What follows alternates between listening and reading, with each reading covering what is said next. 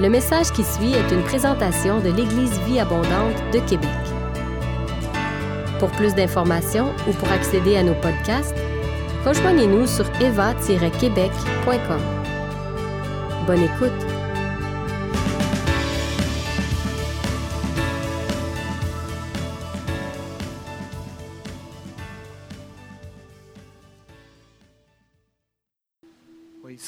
C'est le désir de nos cœurs, c'est la prière de nos cœurs. On veut rester près de toi, toujours être en admiration de ta personne, de qui tu es, de ce que tu fais,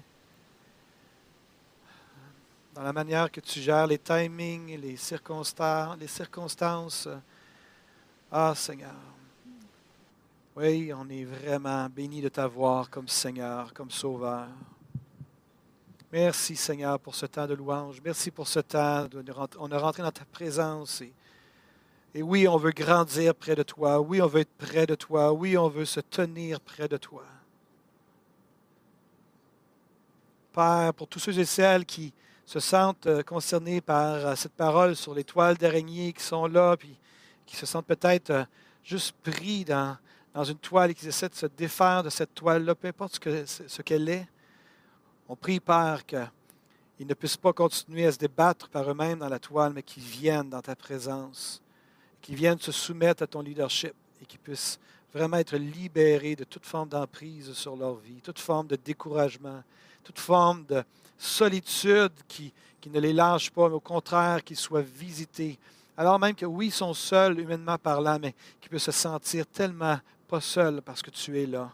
Seigneur, on vient vraiment au secours de nos frères, de nos sœurs maintenant qui vivent, Seigneur, qui se sentent liés par des choses. Quand je parle liés, c'est juste cette ambiance qui est là. Je ne parle pas nécessairement ici d'esprit mauvais, mais vraiment cette ambiance. On vient contre cette ambiance dans le nom de Jésus-Christ. Et là où tu es, mon frère ou ma sœur, tu as reçu l'autorité de Christ pour venir contre ça. On, en a parlé il y a quelques semaines maintenant sur l'esprit de stupeur aussi, cette dimension que nous avons l'autorité. Alléluia, pour prendre autorité non seulement sur les mauvais esprits chez les autres, mais aussi sur les ambiances qui veulent nous intimider, nous, assaillir, qui veulent nous, euh, nous, euh, nous submerger, envahir notre monde intérieur. Vous avez l'autorité de dire, je renonce à ça dans le nom de Jésus-Christ. Pas plus tard qu'hier soir, dans, hier soir, j'étais fatigué et j'étais là et j'avais des pensées qui venaient, j'avais des voix, j'entendais des, gens qui me disaient des choses dans mon esprit. Non pas, c'était pas spirituel, c'était juste des, des, pensées qui étaient là. Et à un moment donné, je me suis arrêté et j'ai dit non, je renonce à ça dans le nom de Jésus-Christ. Je renonce. Et tout ça est parti. Tout le fardeau qui était sur mon cœur est parti. Nous avons l'autorité même sur les ambiances dans nos cœurs, frères et sœurs. Que si l'ambiance dans votre cœur est noire, n'attendez pas après les autres pour venir régler ça. Vous avez reçu l'autorité. Christ est mort à la croix pour que vous puissiez dealer avec ces choses-là dans vos cœurs, que vous n'ayez pas à subir votre vie, mais que vous, ayez, que vous puissiez vivre pleinement. Et même, comme dit l'apôtre Paul aux Romains, que vous puissiez régner dans la vie avec Christ. Hallelujah. Hallelujah. Seigneur, merci pour le fait que tu, tu es avec nous ce matin que tu es avec nous par ton esprit. Et merci, Père, pour tout ce que tu vas faire dans les prochains instants, alors que nous allons nous en aller, Seigneur, vers la thématique des, frères et sœurs qui sont persécutés dans ce monde. Puisses-tu nous donner, Seigneur Dieu, d'à la fois être une bénédiction pour eux, mais en même temps qu'ils soient à distance une bénédiction pour nous, par leur Que ton règne vienne dans nos vies. Nous te prions, Père, dans le nom de Jésus. Amen. Amen. Alléluia. Merci Bertha, merci à toute l'équipe euh, pour la louange. C'était vraiment, vraiment, vraiment super. Merci pour le choix d'Ébloui, euh, qui est un excellent chant. Euh, wow! On l'intègre officiellement à l'Église du Abondante. Bonjour frères et sœurs. J'espère que ça va bien de votre côté. moi, ça va bien par la grâce de Dieu. Laissez-moi m'essuyer un peu. Des fois dans la présence de Dieu on a juste la, la larme à l'œil.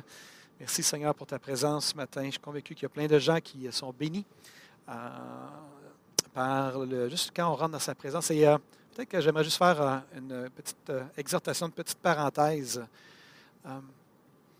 quand on loue le Seigneur, il y a des gens que vous êtes de nature très intellectuelle comme moi, je le suis. je me considère comme quand même assez intellectuel. Et une chose que j'apprécie faire, que j'ai appris à faire dans la louange, c'est de m'imaginer ce que je chante. Et euh, souvent, un de mes scénarios préférés, c'est j'imagine au début de la louange que j'ouvre des grandes portes, que je pousse de, tout mon corps, que je pousse ces grandes portes-là, et il y a comme un, grand tapis très large, rouge, qui, qui donne sur la pièce qui s'ouvre devant moi. Et je vois au bout de ce, tapis-là le, Seigneur dans mon esprit. Je le vois qui est là sur son trône, un grand trône avec des escaliers au bout de ce tapis rouge-là. Et quand j'adore le Seigneur avec les chants, je, marche sur ce tapis-là en direction du Seigneur et, je me prosterne dans mon esprit, je me prosterne devant lui. Et comme on le chantait tantôt, Louis, je me prosterne et je, m'imagine en train de me prosterner devant le Seigneur. Et souvent, lorsque je fais ça, ça, fait que je sors d'un mode intellectuel, puis je rentre dans un mode vraiment de l'esprit, et je commence à sentir la présence de Dieu euh, dans mon corps, physiquement parlant, euh, quand que je fais ça. Alors que si je reste dans une louange intellectuelle, je ne sens pas nécessairement la présence de Dieu, mais alors que j'imagine que je fais ça, je m'imagine sur le chemin, euh, pas sur le chemin, mais sur le tapis rouge, et que je me prosterne sur le tapis rouge. Parfois, même le dimanche matin, lorsqu'on était dans le gymnase, il y a des gens qui me voyaient que je me prosternais en avant gymnase. J'étais dans cette devant le Seigneur en esprit. Et souvent, lorsque je me prosterne en esprit devant le Seigneur, je sens sa présence physiquement dans mon corps. Euh, et j'encourage à le faire. C'est comme, si c'était Seigneur confirmé je viens de rentrer dans un mode d'adoration. Je ne juste pas, juste chanter du bout des lèvres, mais je suis vraiment en train d'adorer le Seigneur. Et que là, je suis rentré dans une bulle, bulle d'adoration, d'adorateur. Donc, euh, je ferme la parenthèse. Certaines personnes euh, dans leur temps de louange. D'autant plus qu'on est pour adorer, c'est plus difficile,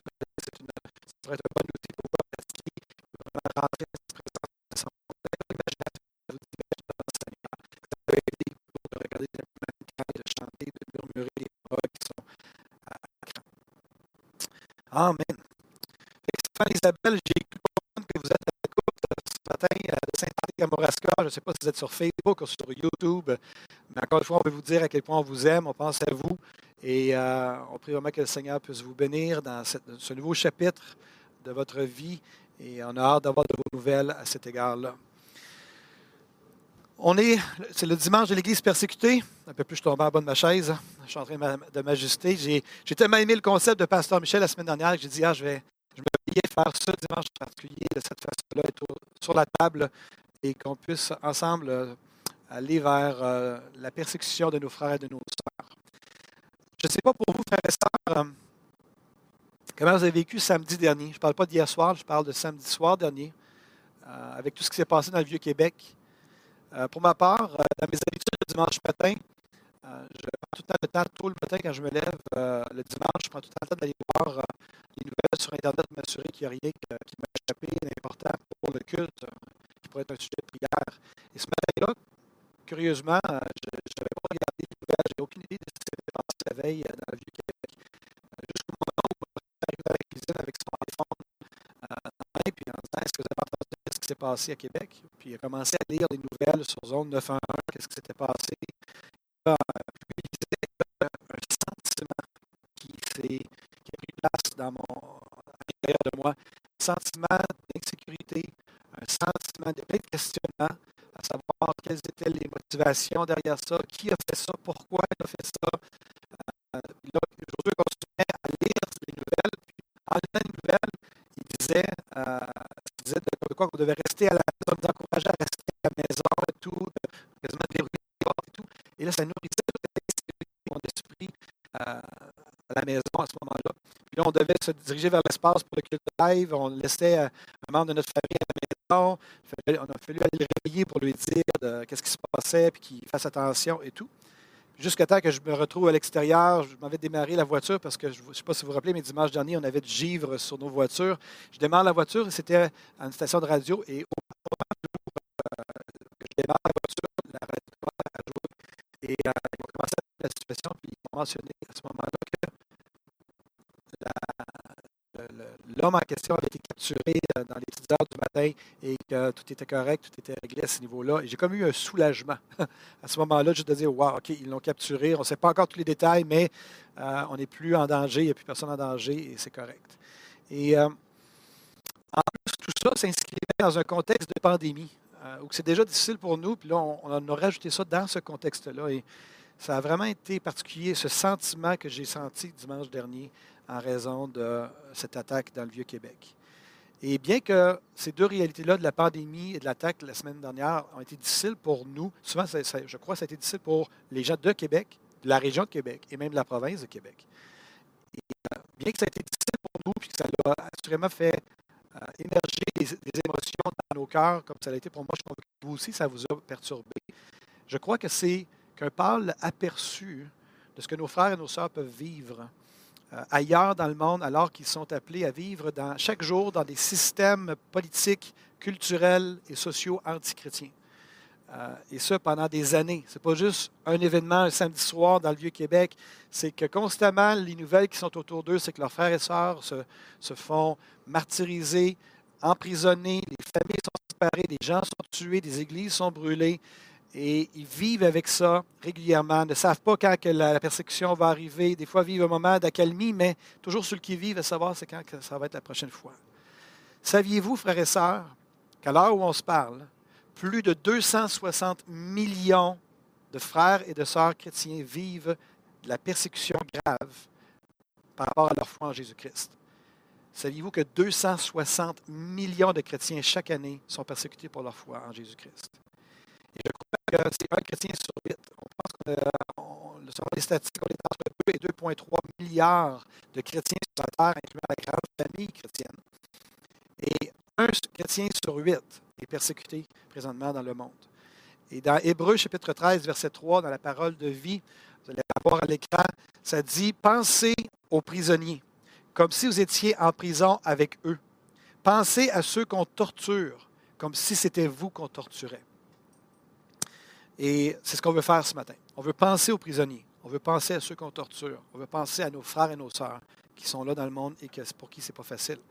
Donc, notre invitation pour vous ce matin, euh, on veut avoir ce dimanche de l'Église persécutée avec comme toile de fond la thématique Arrêtez et sachez que je suis Dieu, qui est tiré du psaume 46, verset 11. On veut s'arrêter ce matin et vraiment savoir et reconnaître que le Seigneur est Dieu. Et on, va le faire à travers des un témoignage, euh, des vidéos également, des temps de prière. Donc, ça va être un temps différent, un culte différent pour nous ce matin, euh, mais combien euh, important. Et comme je mentionnais aux musiciens avant qu'on commence le culte, j'aime les dimanches de l'Église persécutée. Je trouve que c'est important. Je crois que c'est au minimum, on doit toujours en avoir au moins un par année. Et même si on en avait deux, ce ne serait pas trop de vraiment prier et d'être solidaire avec nos frères et sœurs. Donc, on veut commencer à ce moment-ci avec un témoignage euh, qui s'est passé en Égypte, un témoignage d'Amar. Et c'est mon épouse Christine qui va venir avec moi, qui va venir à mes côtés pour lire le témoignage en question. Puis par la suite, on va prier aussi pour les chrétiens euh, en Égypte. Donc, je vais vous lire le témoignage d'Amar qui s'intitule 15 jours dans le noir complet. Amar est un chrétien d'arrière-plan musulman d'Égypte.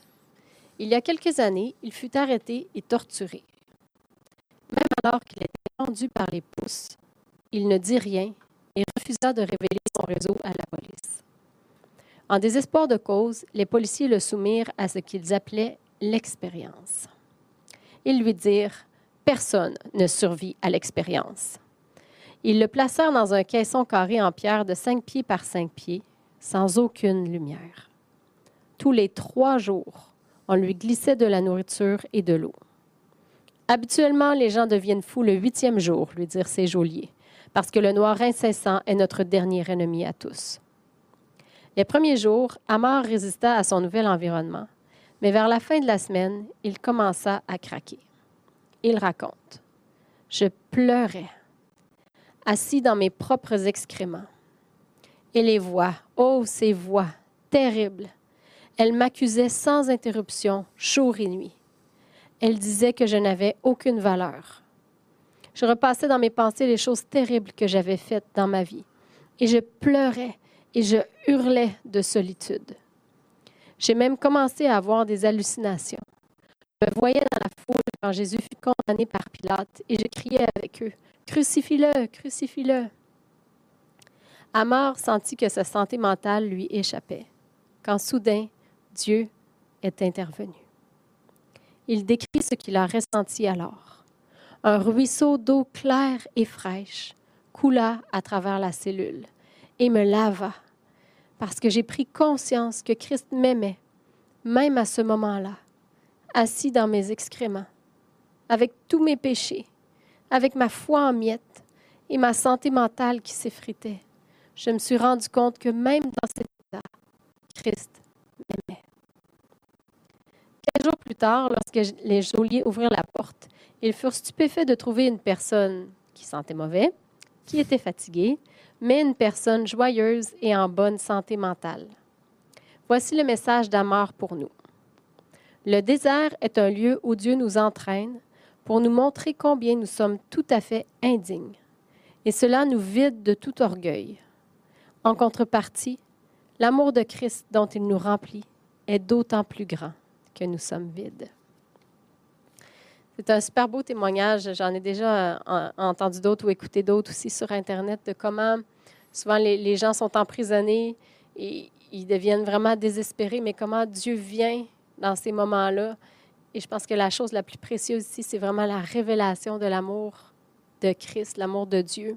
Je, même pour chacun de nous, je pense qu'il n'y a rien de plus précieux dans nos vies que la révélation de l'amour de Dieu. Alors, euh, pense qu'on peut, comme Benoît disait, on va prendre juste un petit moment pour prier. On pourrait prier pour la terre entière, mais à ce moment-ci, on va prier en particulier pour les chrétiens qui sont en Égypte et qui sont persécutés pour leur foi là-bas. Alors, où vous êtes, euh, à la maison ou ici en studio, vous pouvez juste, si vous êtes avec votre conjoint, juste vous mettre à prier en quelques instants. Juste avoir une pensée pour ces chrétiens-là qui n'ont pas notre privilège à nous. Alléluia.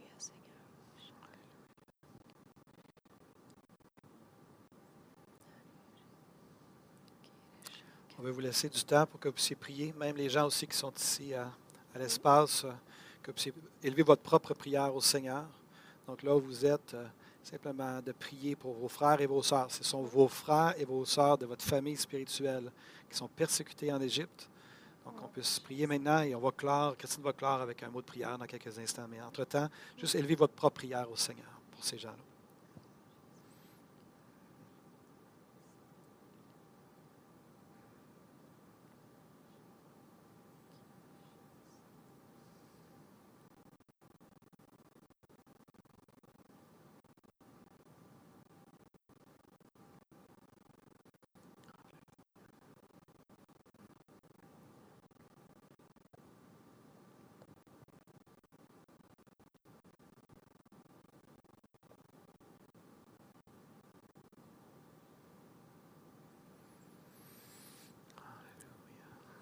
Seigneur, on veut se rappeler ce matin qu'on est un corps, on est ton corps. Et la parole dit que si un membre se réjouit, les autres se réjouissent avec lui. Et si un membre souffre, les autres membres souffrent avec lui. Et ce matin, on veut se souvenir de ses frères et sœurs, Seigneur, comme, étant un seul corps avec eux, Seigneur. On veut bénir nos frères et nos sœurs là-bas en Égypte.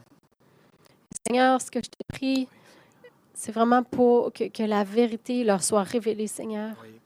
Tu que vous connaîtrez la vérité et la vérité vous rendra libre. C'est ce que Amor a vécu, Seigneur. Et je suis certaine que quand il a reçu cette révélation-là, que tu l'aimais, Seigneur, en dépit de tout ce qu'il avait fait, que même s'il était dans sa cellule, au fond de lui, il s'est senti libre, Seigneur, parce qu'il avait connu ta vérité. Et je prie, Seigneur, que tu viennes fortifier nos frères et sœurs et que tous les mensonges qu'il peut y avoir dans leur esprit, soit que, que tu les aimes pas ou que tu les as abandonnés ou que, tu n'es pas avec eux, Seigneur, tout l'ennemi, comment l'ennemi vient pour essayer de les décourager avec ses mensonges, Seigneur. Je prie maintenant que tu prennes les mensonges et que tu viennes amener ta vérité, Seigneur, remplacée par la vérité, que dans leur esprit soit libéré, Seigneur, et qu'ils trouvent la force de continuer, le courage d'avancer, Seigneur, et qu'ils te connaissent, toi le seul vrai Dieu, vraiment tel que tu es, Seigneur. Quelle grâce de te connaître comme ça, Seigneur. Et des fois, on peut vivre nos, nos vies penser qu'on te connaît, faire juste notre petit train-train, mais il n'y a, rien de plus grand, Seigneur, que d'avoir cette rencontre avec toi. Donc, je prie que tous les mensonges, Seigneur, avec lesquels l'ennemi essaie de les attaquer, de les décourager, soient remplacés, Seigneur, que tu renouvelles leur intelligence avec la vérité qui rend libre, Seigneur. Je bénis mes frères et mes sœurs là-bas au nom de Jésus. Oui, Père. Et Père, l'Égypte a déjà été un refuge pour ton fils lorsqu'on a cherché à le tuer lorsqu'il était jeune enfant. Nous prions vraiment que l'Égypte soit un refuge, Seigneur Dieu, de, à nouveau spirituel, que tous nos frères et sœurs puissent avoir refuge vraiment en toi. Vraiment, nous prions que là où ils se trouvent, nous les bénissons.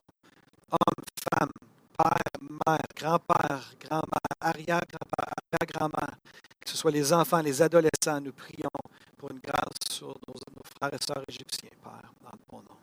Dans le nom de Jésus, oui. Amen. Amen. Merci, Christine.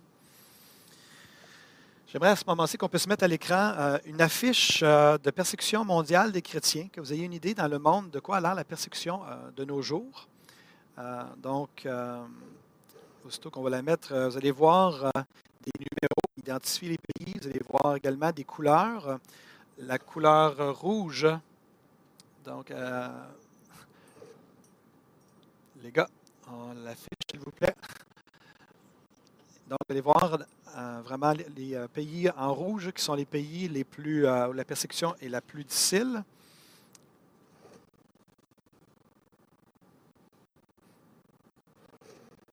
On va être rempli de grâce pour les techniciens. Bon, merci.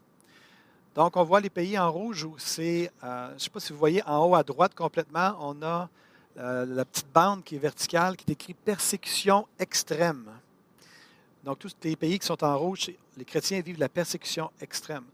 Et en dessous, c'est de la persécution très forte. Je ne sais pas c'est quoi la différence entre la persécution très forte et la persécution extrême, mais les gens ont cru bon, les gens qui ont fait la carte ont cru bon de faire la distinction entre les deux, que vraiment, il y a jusqu'à de la persécution extrême. Et je ne sais pas si vous remarquez sur cette carte-là, où sont les États-Unis de Donald Trump, ou le Canada de Justin Trudeau?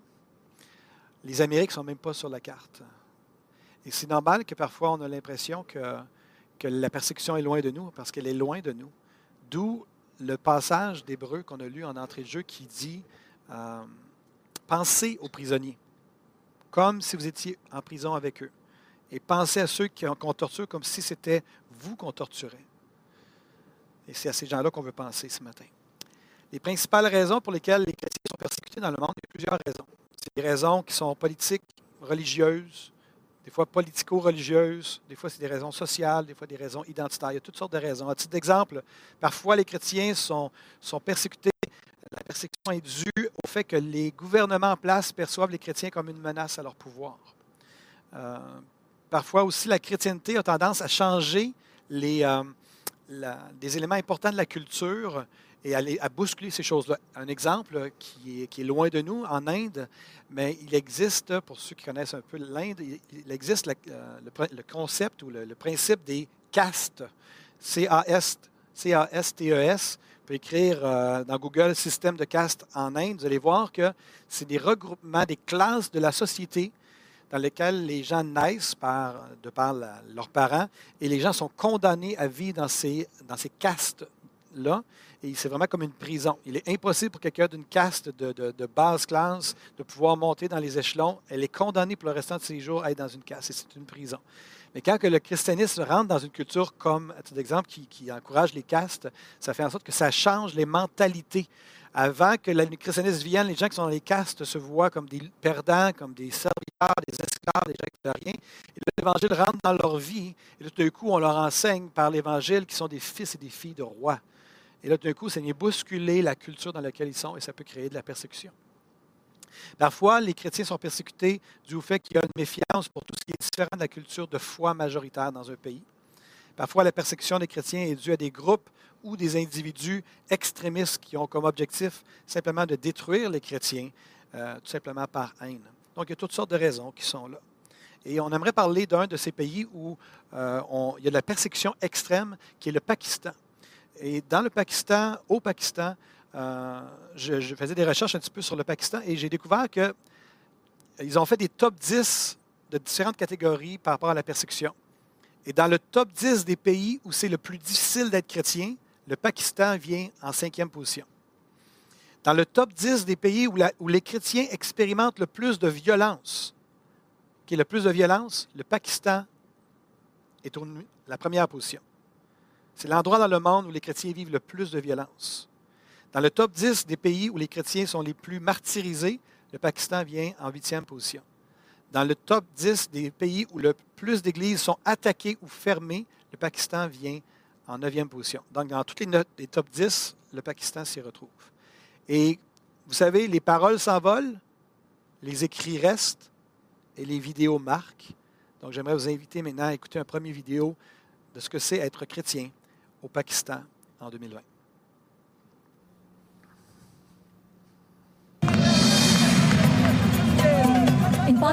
Au Pakistan, chaque élève apprend dès son plus jeune âge la devise du pays. L'unité, la discipline et le plus important, la foi. Mais la liberté religieuse n'est offerte qu'à ceux qui pratiquent l'islam. Tous les autres sont susceptibles de subir l'emprisonnement, la torture et même la mort. Dans l'entête du papier à lettres du ministère des Affaires religieuses, censé garantir la liberté religieuse, figure ce verset coranique. L'islam est la seule religion acceptable pour Allah. La République islamique du Pakistan compte la deuxième plus grande population musulmane au monde. De ses 173 millions d'habitants, 96% sont musulmans, mais seulement 2 à 3% sont chrétiens. Des extrémistes talibans cherchent à déstabiliser le pays et à faire appliquer la charia, la participation des chrétiens au Parlement a été neutralisée. Les brutalités contre les minorités sont de plus en plus nombreuses. Les lois contre le blasphème sont fréquemment détournées et utilisées pour régler des conflits personnels. Lors de catastrophes naturelles, comme les inondations de 2010, les minorités sont les dernières à être secourues.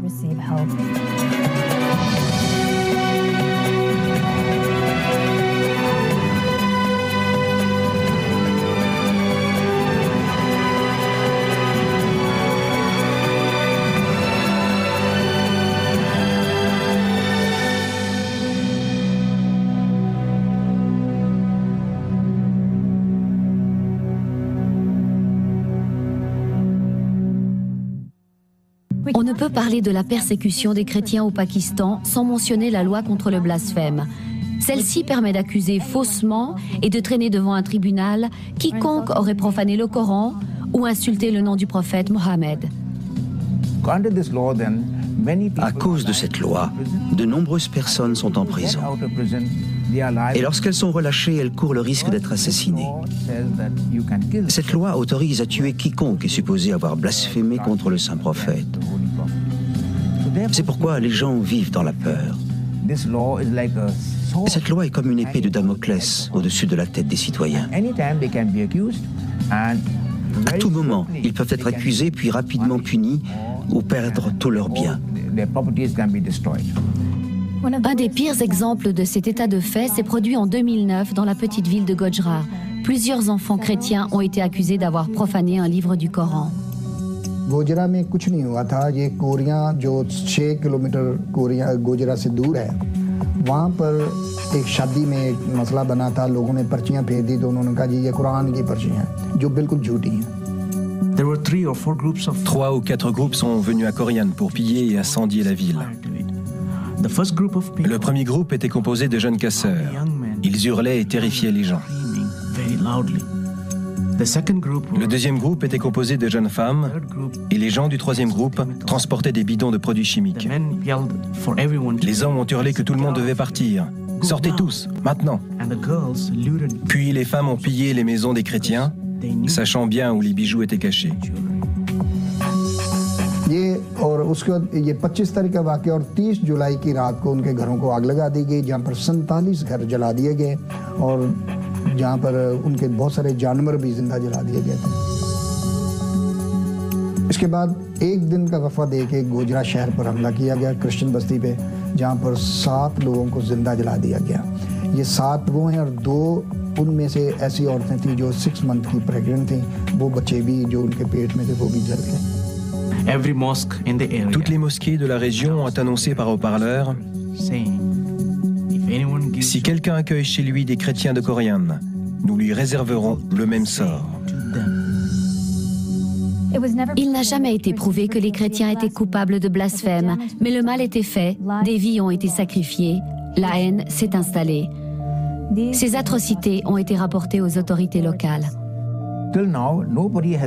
Jusqu'à ce jour, personne n'a été puni pour ces fausses accusations, pour meurtre ou pour tout autre acte répréhensible contre un chrétien. Aucune enquête n'a été ouverte et les coupables n'ont pas été punis. En conséquence, ces gens deviennent de plus en plus téméraires et continuent de commettre de tels actes impunément. मैं समझता हूँ कि जो हालात पाकिस्तान के हैं हालात को मद्देनजर रखते हुए हर पाकिस्तानी सोचता है कि यहाँ से भाग जाए اور کسی ایسی کنٹری میں اس سے زیادہ پور کنٹری میں چلے جائیں جہاں پہ کام کم ہو پیس ہو امن ہو اور اس طرح کی جو فضولیات ہے وہ نہ ہو۔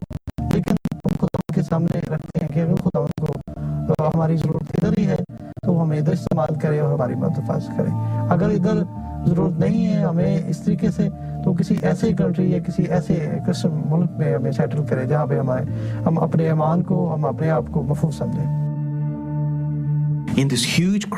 Au milieu de cette énorme crise, ce qui m'a le plus encouragé, c'est que je n'ai jamais rencontré un chrétien qui ait renié Jésus.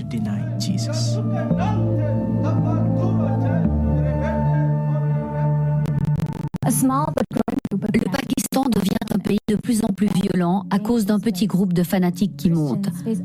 Les chrétiens sont victimes d'autres formes de persécution et de crimes. Leur accès à l'éducation est limité et leur taux d'illettrisme le plus élevé du pays. Les chrétiens n'obtiennent que les emplois les plus pénibles. Les jeunes filles et les femmes chrétiennes sont souvent enlevées, violées et mariées de force à des musulmans. Certains chrétiens sont même traités comme des esclaves.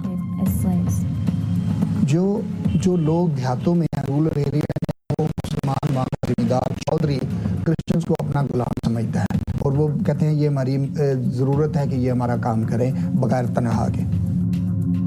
اور اسی طرح ان کی بیٹیوں کے ساتھ زنا کیا جاتا ہے سر عام، ان کو کوئی پوچھنے والا نہیں۔ اگر وہ اپنی بات کرتے ہیں شور کرتے ہیں، کسی کے پاس جاتے ہیں، تو ان کے ساتھ ان کے گھروں سے سامان اٹھا کے پھینک دیا جاتا ہے اور ان کو وہاں سے نکال دیا جاتا ہے۔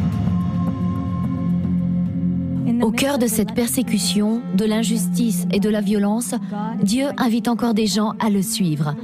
Aujourd'hui au Pakistan, de très nombreuses personnes ont dit oui à Jésus à cause d'un phénomène extraordinaire. Il y a une bonne nouvelle. Dieu attire des musulmans à lui. Pas au travers de témoignages personnels, mais en utilisant d'autres moyens comme des rêves, des visions et des méthodes surnaturelles. Ce n'est pas l'œuvre d'individus, c'est proche du cœur de Dieu. C'est lui qui le fait. Il y a quelque temps, j'étais à la recherche de la vérité et j'ai abordé un voisin musulman pour lui demander As-tu un livre qui parle de la vérité? Il est devenu très violent. Il avait peur. Il était effrayé. Il m'a demandé comment j'avais su qu'il possédait un livre. Alors je lui ai dit que je l'avais vu dans un rêve. Il a fini par m'avouer Oui, c'est vrai. J'ai une Bible. Veux-tu la lire? C'est ainsi que j'ai appris à connaître le Seigneur Jésus-Christ. Les chrétiens au Pakistan ont une très grande foi en Christ. Beaucoup exposent leur foi simplement et courageusement à leurs voisins musulmans. J'ai lu la Bible et Dieu m'a touché. En passant du temps avec Dieu, j'ai compris que je devais faire quelque chose qui puisse interpeller les gens pour qu'ils me posent des questions sur ma foi. J'ai alors mis un voile en plus de ma croix. Quand les gens m'abordent et me posent des questions, je peux leur parler de ma foi. Je ne veux pas renier ma foi à cause de la discrimination. Dans la Bible, Jésus a subi la croix et Paul a subi la persécution.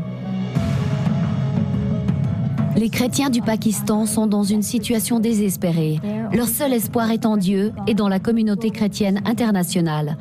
Là où l'Église jouit de sa liberté, elle doit l'utiliser pour les soutenir. Priez pour eux aujourd'hui. Ils sont réduits au silence dans leur propre pays. Vous pouvez être leur porte-parole. Ils souffrent, ils ont besoin de votre soutien. Aidez-nous à les affermir dans la foi, aujourd'hui.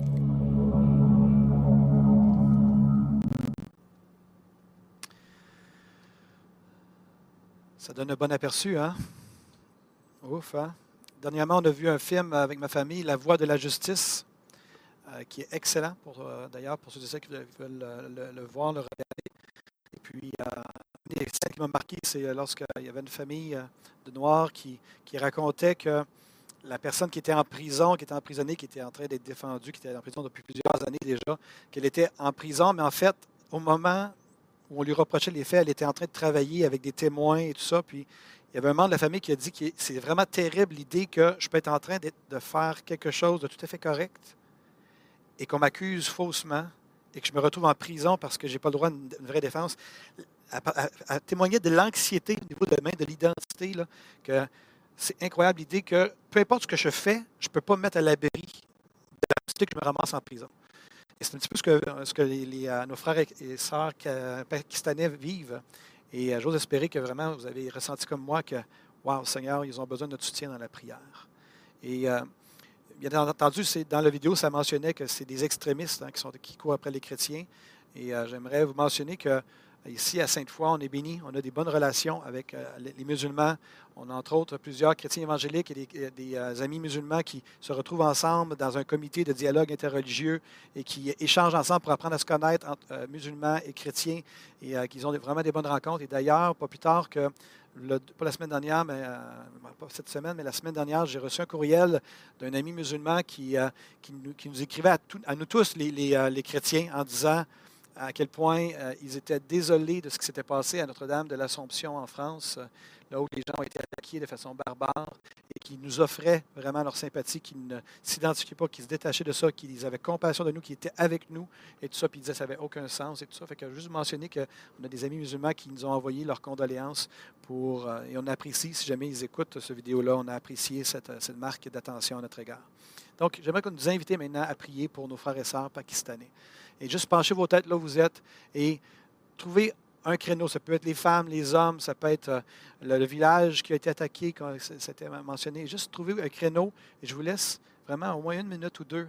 Je, ne parlerai pas parce que je vais vous laisser le temps de prier. Vous pouvez prier ensemble à la maison à voix haute, ensemble, ou vous pouvez prier juste dans votre cœur, mais euh, ne soyez pas passifs. On est vraiment là. Nos frères et nos sœurs souffrent vraiment. Ce n'est pas du Hollywood, c'est de la réalité, c'est la souffrance réelle.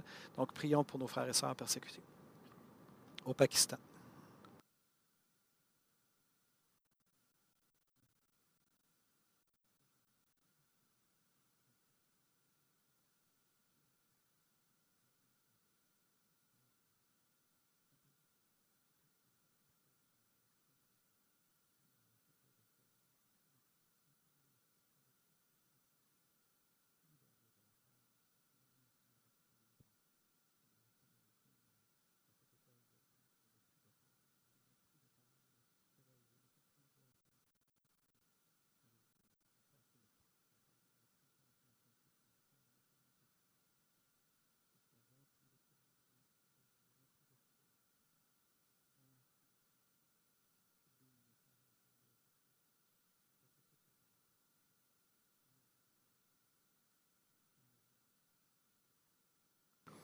Alléluia, Seigneur. Nous prions, Seigneur, pour nos frères et nos sœurs pakistanais. Nous prions que tu puisses vraiment venir les rassurer, les consoler, pour les familles qui sont séparées alors que euh, des membres de leur famille sont emprisonnés. Nous prions vraiment que tu viennes consoler, venir les entourer de ta grâce, comme on chantait ce matin, que auprès de toi, ils puissent trouver vraiment un refuge, qu'ils puissent grandir auprès de toi, être consolés, être entourés auprès de toi. Père, on bénit nos frères et nos sœurs pakistanais. Nous prions que ton règne vienne au Pakistan. Nous prions que ton règne vienne dans le cœur de, tous ceux et celles qui veulent te connaître. Père, nous bénissons Lef Etlen, qui est un, frère, euh, un prédicateur qui a une porte ouverte au Pakistan et qui a un impact, qui est bien vu parmi euh, même la, politique au Pakistan. Nous prions que tu puisses élargir encore plus grandes les portes pour Lef. Euh, Seigneur, que ta grâce repose sur cet homme à qui tu as ouvert euh, ce, pays, Père, de manière extraordinaire. Nous prions aussi, Seigneur, pour du courage chez nos frères et nos sœurs qui ne puissent pas basculer dans la peur, dans la dans l'intimidation qu'ils peuvent ressentir de la culture environnante. Nous prions qu'ils puissent tenir ferme, comme disait la vidéo, aucun à leur connaissance n'a renié Christ. Nous prions que leur foi ne défaille point, qu'ils puissent tenir bon et qu'ils puissent vraiment aller de l'avant. Nous prions que le salut puisse émerger, Père, parmi les Pakistanais. Merci Seigneur pour tous les rêves, les songes, les, manifestations surnaturelles que tu, que tu fais là-bas, que tu puisses continuer à multiplier ça afin que vraiment les gens qui ont faim, soif de la vérité puissent se tourner vers toi. Te prions, Père, dans le nom de Jésus-Christ. Et tout le monde dit Amen, Amen et Amen. J'ai entendu Lev Etlen, auquel je faisais référence dans, mon, dans ma prière, qui est un prédicateur avec une belle onction sur sa vie, que le Seigneur lui a ouvert le chemin pour aller faire de l'évangélisation au Pakistan. Et il racontait que la manière qu'il fait de l'évangélisation, c'est qu'il fait des grandes croisades. Il commence les réunions, non pas avec la louange, parce que les musulmans ne comprennent pas ce langage-là là-bas. Euh, c'est ce genre de, dévotion. Ce qu'il fait, c'est qu'il commence la réunion, puis il dit Amenez tous vos malades, que tous ceux qui sont malades avancent en avant, puis commencent à prier, puis les, gens commencent à être guéris, les gens commencent à se donner à Christ. Et c'est connu des, autorités politiques là-bas. Euh, donc, on prie vraiment que la grâce de Dieu puisse euh, vraiment reposer sur l'EF, qui est vraiment, c'est une grâce particulière pour lui qui est sur sa vie. Amen. J'aimerais qu'on puisse voir maintenant une deuxième vidéo euh, et qu'on va voir deux témoignages percutants. Semble-t-il qu'on a des problèmes avec la technologie. Est-ce que c'est mieux? Est-ce que vous avez eu d'autres informations? C'est moyen au niveau de la technologie ce matin. On est désolé, ce n'est pas entre nos mains. Nos gars, les techniciens ici, ils font un super job. Et c'est super bon live. Donc, si jamais ça vous tente de vivre ça live, mais venez avec nous. Là. Venez avec Réal, venez avec Sylvain, avec, euh, avec qui est d'autre aussi, avec Lynn euh, qui est là. Et euh, vraiment qu'on on, vous attend dans les prochains dimanches. Évidemment, ça va être limité, mais on vous attend. Le prochain vidéo, c'est une vidéo avec deux témoignages. Un pasteur en Chine, par la suite, j'ai oublié, mais il y a une femme aussi qui a tout un témoignage qui a été également emprisonnée. Donc, allons-y avec ce prochain vidéo.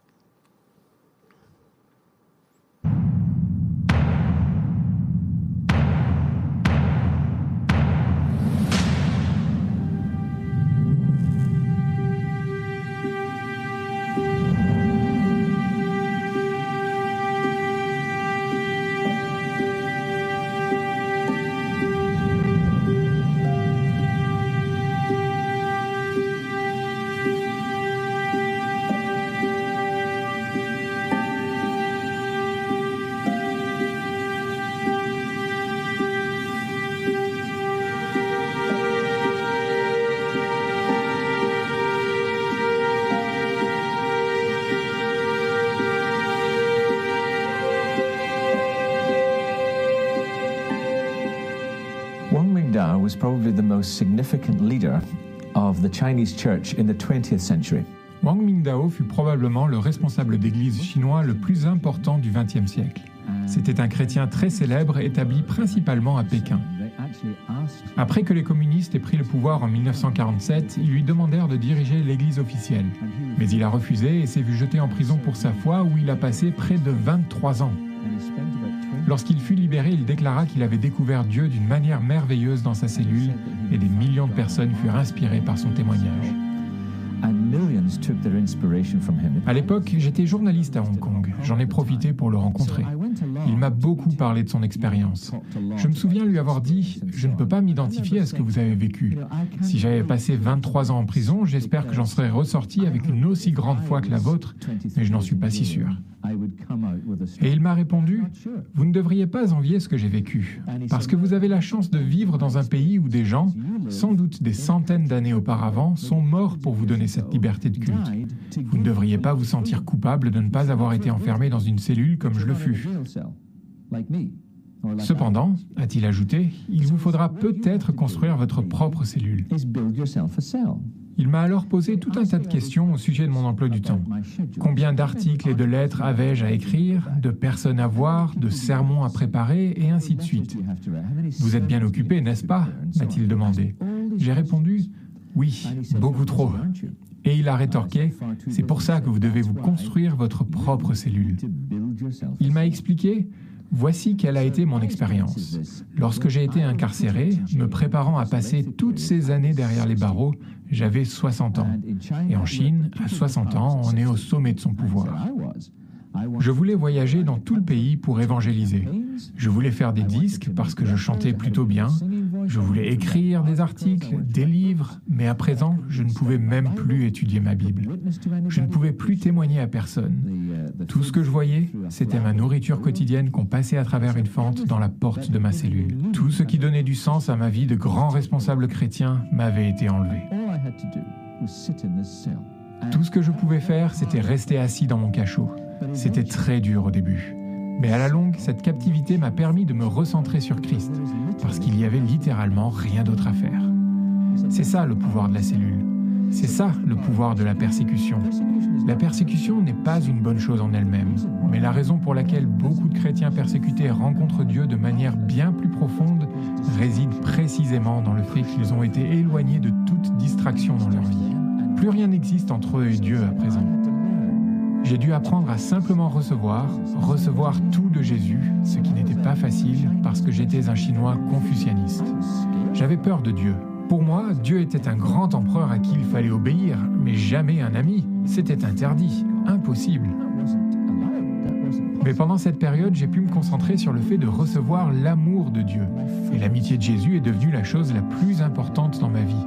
Je ne servais plus ce Dieu grand et puissant, mais je l'aimais, et il m'aimait. Et donc, me dit-il, à votre retour, vous aurez une tâche plus dure à accomplir.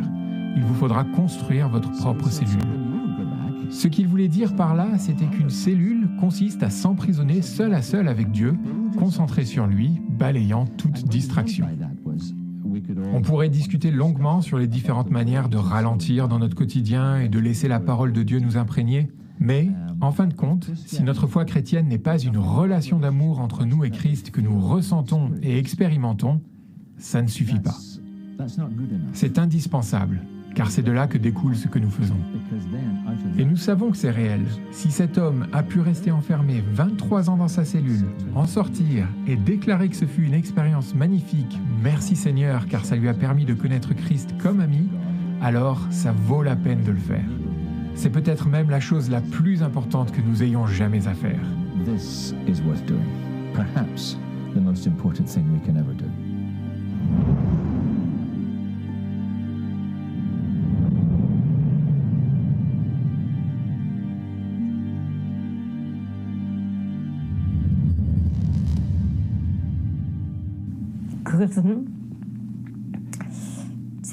C'est le psaume 23 qui m'a accompagné dans les moments difficiles.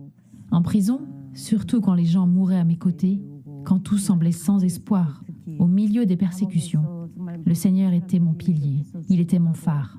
Chaque fois que j'étais au plus bas, je récitais ce psaume. Je marchais dans la vallée de l'ombre de la mort, comme dit l'Écriture.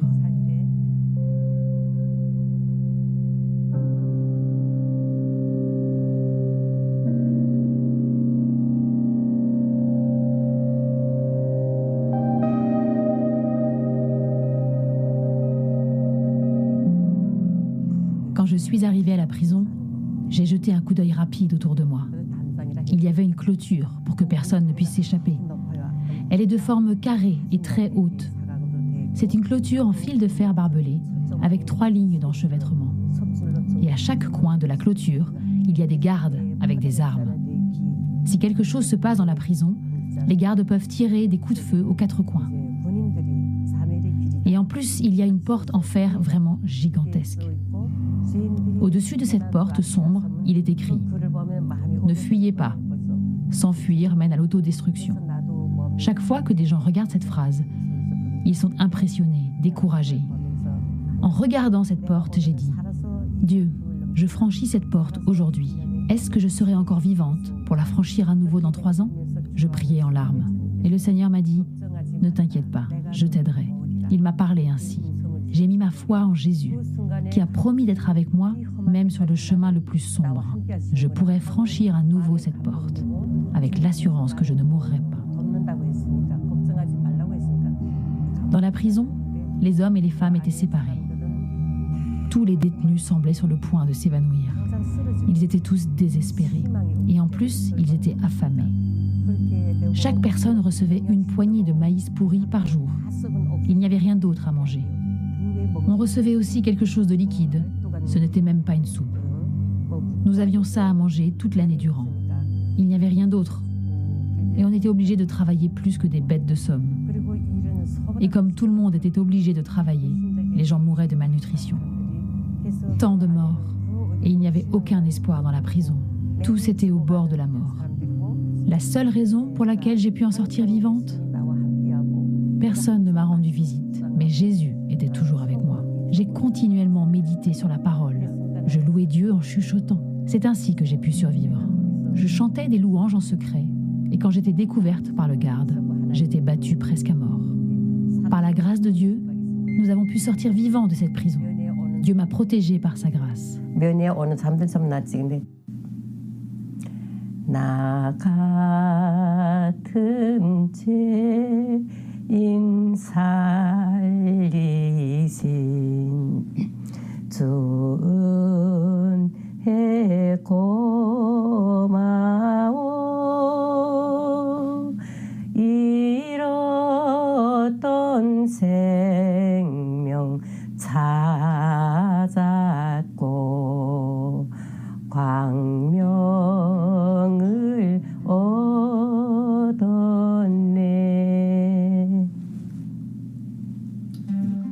je chante Amazing Grace, de plus en plus, je réalise que c'est la grâce de Dieu qui m'a conduite à Jésus. Je me rends compte à quel point j'étais pécheresse. Après avoir connu le Christ, Dieu m'a fait grandir dans la prison comme le feu purifie l'or. Dieu m'a donné une foi qui est comme de l'or pur. Je suis tellement reconnaissante qu'il m'ait donné la foi de ne regarder que lui et de l'aimer lui seul. C'est pourquoi je pleure chaque fois que je chante cet hymne, parce que je suis si reconnaissante pour sa grâce. Se concentrer sur Jésus-Christ afin de suivre sa volonté sur cette terre, me consacrer et être prête à donner ma vie, c'est ça la foi. Vivre pour sa gloire et lui donner ma vie. Et aussi avoir confiance en toutes ses promesses. J'espère pouvoir conserver une telle foi.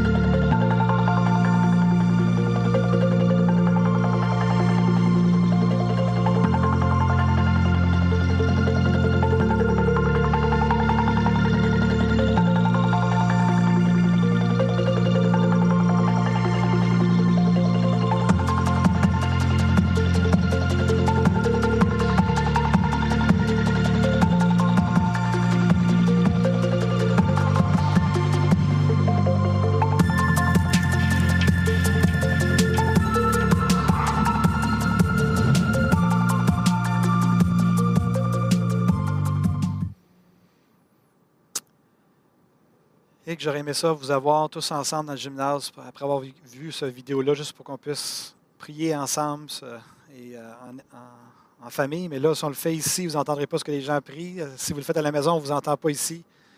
Mais j'encourage à prier pour les chrétiens de la Corée du Nord, les chrétiens qui sont également en Chine, les chrétiens euh, qui sont persécutés dans divers pays, en fait. hein.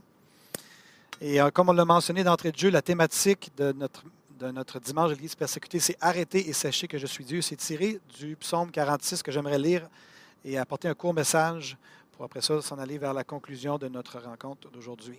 Psaume 46, euh, voici un petit peu le, contexte dans, lequel ça, ça aurait été écrit selon certains. C'est, euh, ça aurait été écrit dans un épisode qui était effrayant dans un contexte d'invasion assyrienne du royaume de Juda et du siège de Jérusalem à l'époque du roi Ézéchias et du prophète Ésaïe, qu'on peut retrouver dans 2 Rois 18 et aussi dans Ésaïe 36-37, qu'on peut voir tout le contexte dans lequel a été écrit ce psaume-là.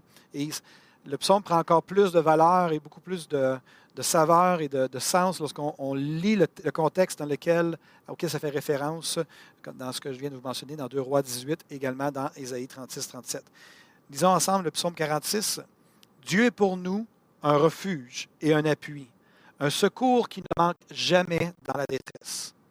C'est pourquoi nous sommes sans crainte quand la terre est bouleversée et que les montagnes chancellent au cœur des mers, quand les flots de la mer mugissent, écument, se soulèvent jusqu'à faire trembler les montagnes.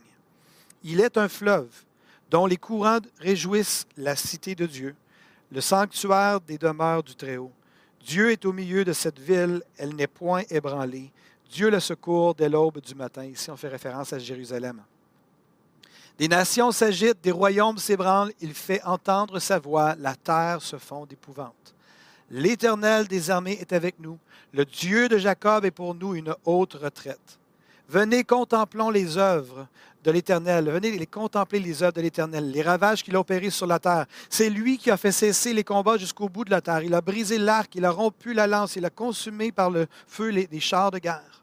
Arrêtez, arrêtez et sachez que je suis Dieu.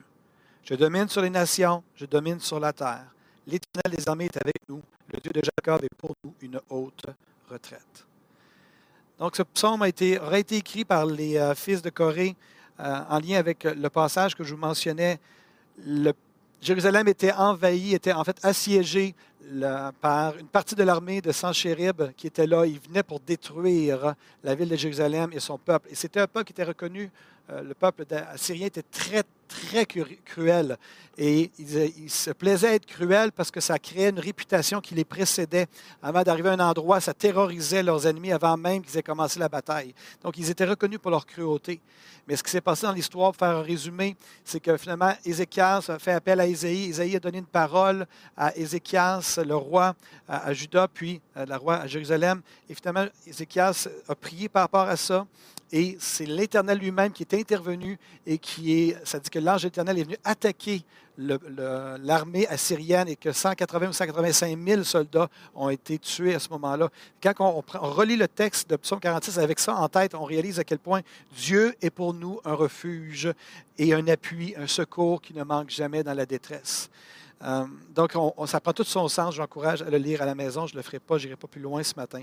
Euh, mais on comprend mieux pourquoi, Dieu, euh, pourquoi il dit Dieu est au milieu de la ville. Il n'est point, ébranlé, parce que Dieu le secourt à l'aube du matin.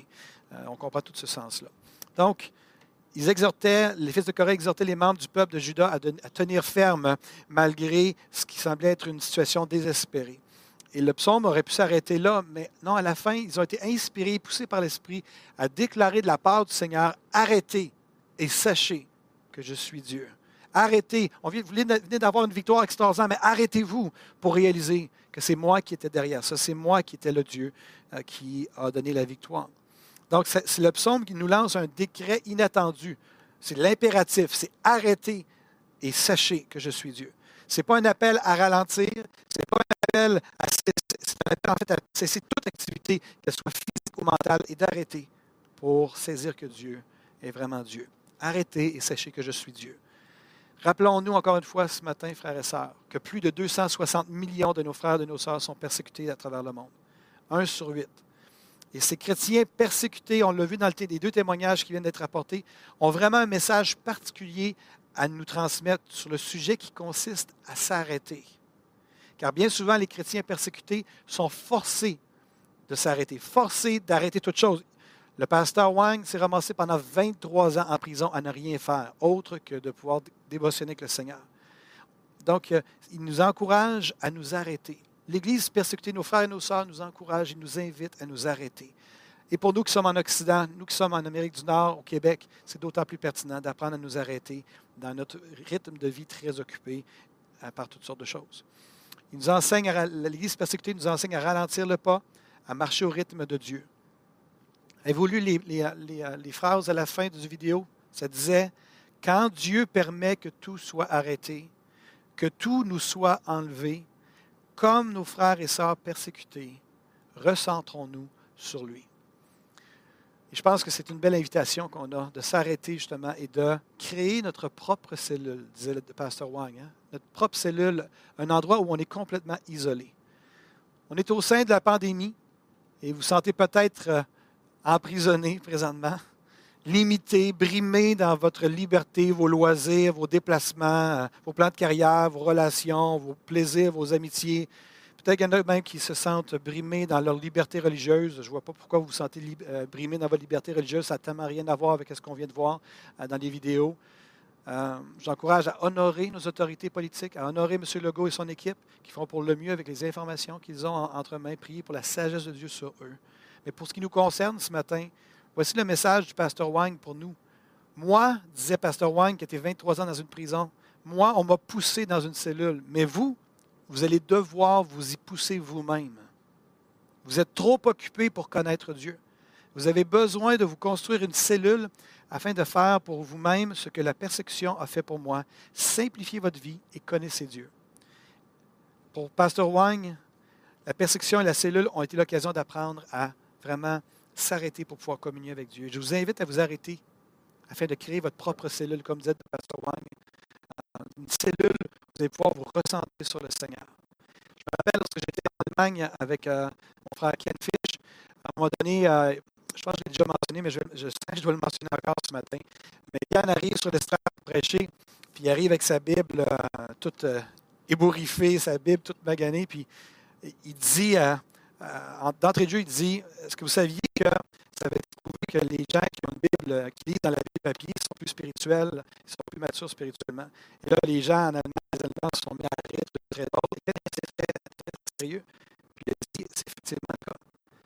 Les gens qui lisent, qui dévotionnent dans leur Bible physique, leur Bible papier, développent une intimité plus intime avec le Seigneur. Pourquoi? Parce qu'ils ont moins de distractions lorsqu'on est seul avec le livre, plutôt que de lire dans les appareils mobiles. Même moi, je connais, avec le pasteur euh, de l'Église Yadon, je sais ce que de lire avec des appareils mobiles à côté, et on a toujours des idées qui popent pour nous amener à aller voir quelque chose. Mais il y a quelque chose de prendre le livre, de tasser la technologie et d'être seul dans notre cellule pour nous recentrer sur le Seigneur et de dire Seigneur, je viens pour te rencontrer. Je viens pas pour me distraire avec la technologie, je viens pour te rencontrer toi. Le pasteur Wang a fait d'autres déclarations qu'on peut mettre à l'écran maintenant, si possible. Il va dire ceci. Pour marcher avec Dieu, vous, devrez, vous devez ralentir le pas. Simplifiez votre vie et reconnaissez Dieu. Nous avons premièrement été créés pour être en communion avec Dieu et deuxièmement pour le servir. Si nous ne ralentissons pas le pas de temps en temps, nous allons manquer Dieu et le bonheur qu'il veut nous offrir. Tout le monde dit? Amen. Donc la thématique de ce matin, c'était Arrêtez et sachez que je suis Dieu. Ma question pour vous ce matin, en guise de conclusion, ce serait Avez-vous déjà créé votre cellule où vous vous recentrez sur le Seigneur sans aucune distraction C'était vraiment l'idée de Pasteur Wang, sans aucune distraction, rien qui vient déranger. Je sais qu'il y a plein de plans bibliques, de méditation biblique sur la technologie. Si vous êtes capable de vous discipliner, d'être vraiment juste dans la parole, dans votre appareil mobile, que Dieu vous bénisse. Je ne suis pas en train de dire qu'il ne euh, faut pas le faire. Mais si vous êtes de ceux, par contre, qui se, qui font croire que vous avez un temps de dévotion de qualité, mais vous passez 40% 50% 60% de votre temps à être distrait par de la technologie, je vous encourage à mettre la technologie de côté, à revenir, imprimer votre plan biblique, et ayez juste ça, et soyez seul avec le Seigneur. Créez votre propre cellule. Est-ce que vous avez déjà votre propre cellule avec le Seigneur? De quoi a l'air votre cellule? Combien de temps vous passez dans cette cellule euh, spirituelle-là? Avez-vous besoin de créer votre cellule spirituelle? Peut-être que vous n'en avez plus depuis un certain temps, c'est peut-être le temps de la bâtir. Mais il y a peut-être des gens aussi qui disent Je ne sens même pas le besoin d'avoir une cellule, d'avoir ce, temps où je me ressens sur le Seigneur. Et là, c'est là qu'on commence à être dans le trouble. On commence à être euh, en danger spirituellement. Il y a peut-être des gens qui disent, qui, dire Je ne suis même pas au point de désirer avoir créé ma cellule à ce moment-là, allez à l'autre étape en dessous de ça. Comme j'aime le dire, dites au Seigneur, je veux vouloir créer ma propre cellule. Je veux vouloir. Je ne veux pas présentement, mais je te demande de créer en moi le vouloir. Je veux pouvoir être motivé à pouvoir devenir quelqu'un qui prend du temps avec le Seigneur. Donc, j'aimerais vous inviter maintenant à prendre encore une fois quelques instants de prière, de réflexion, de méditation, de recueillement par rapport à ce concept de quelle est la place du Seigneur dans vos vies? À la lumière des témoignages qu'on a entendus de notre sœur qui, si elle, murmurait des louanges, elle se faisait battre. À la, lumière de Pasteur Wang qui était seul dans sa cellule, qui nous encourage à construire notre cellule, j'aimerais vous inviter à prendre le temps de réfléchir, à savoir qu'est-ce que vous allez faire suite à ça. Je vais vous donner une à deux minutes, juste le temps, de, dans le silence, juste devant le Seigneur. On n'aime pas ça le silence, mais ça fait partie de la réalité de la cellule, d'être seul avec le Seigneur pas être distrait, de ne pas être diverti. Donc là où vous êtes maintenant, prenons le temps. Je vais me taire et vous laisser maintenant avec le Seigneur. C'est un temps pour l'écouter, pour se recueillir, pour s'engager envers lui.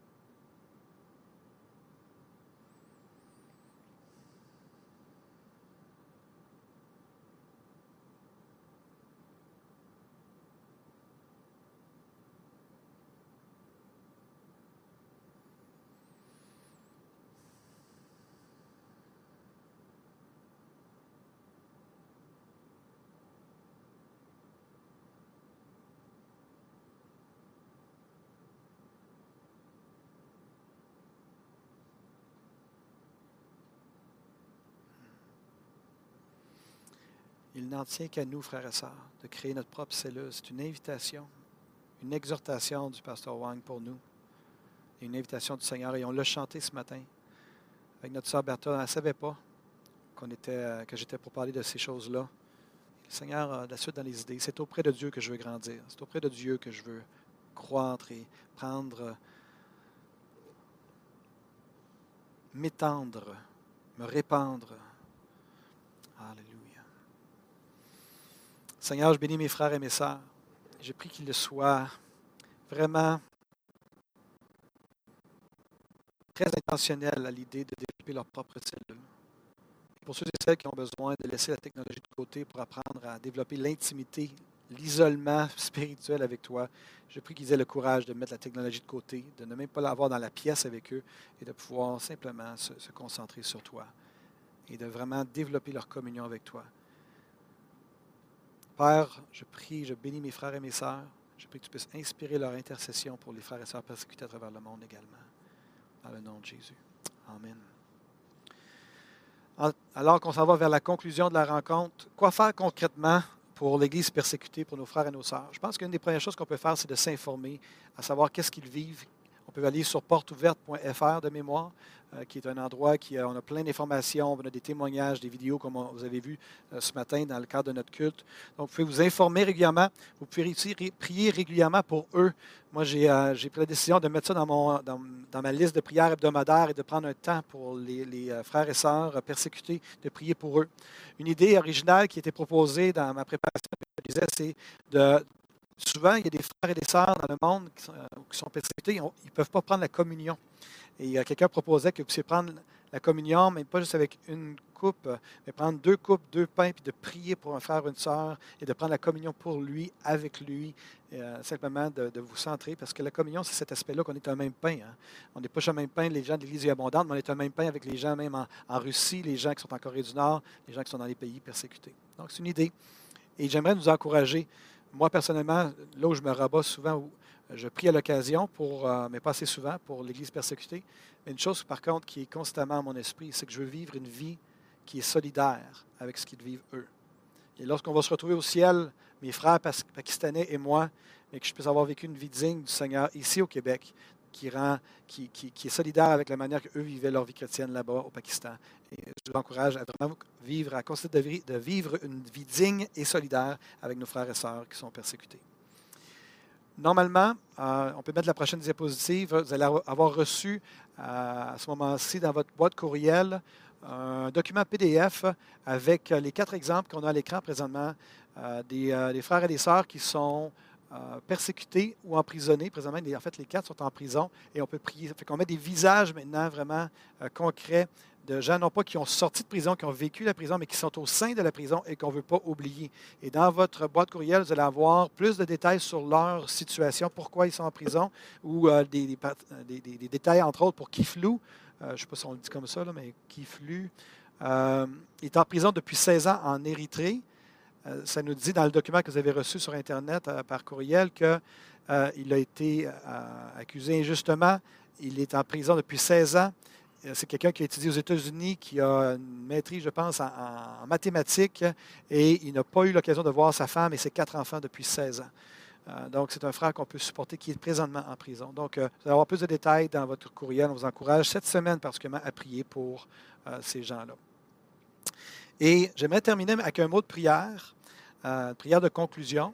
Et par la suite, on va voir un dernier vidéo, un dernier court vidéo et ça va être comme ça qu'on va terminer notre rencontre de ce matin. Donc, j'aimerais terminer avec un mot de prière, vous saluer déjà dans le nom du Seigneur, vous dire à quel point on vous aime, à quel point on a hâte de vous revoir tout le monde ensemble dans le gymnase. Et euh, pour l'instant, ben, on doit suivre les recommandations du gouvernement. je vais prier et par la suite, on va regarder la vidéo et ça va clore notre temps ensemble pour ce matin. si vous avez des commentaires par rapport à, l'Église, au dimanche de l'Église persécutée, tout ça, si vous avez apprécié, on apprécierait d'avoir vos commentaires. si nous écrire à ce sujet-là, on va vraiment heureux d'avoir aussi vos commentaires aussi si on peut améliorer la situation. Bien entendu, on était limité par la technologie euh, ce matin. Donc, Seigneur, on va te dire merci pour euh, ce temps ensemble par rapport à l'Église persécutée. Et encore une fois, on veut prier pour chacun de nos frères, de nos sœurs, là où ils se trouvent. Nous prions que leur foi ne défaille point. que les gens ne lâchent pas prise, que les gens ne te renient pas, que les gens restent dans la foi, restent attachés à toi.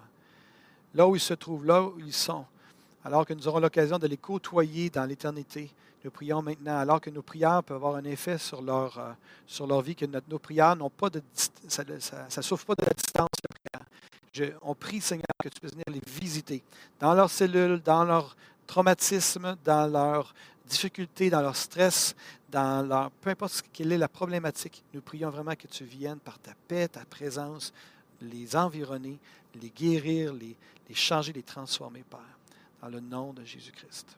Tout le monde dit Amen, Amen et Amen. Donc, on va vers une dernière vidéo et on se dit à dimanche prochain.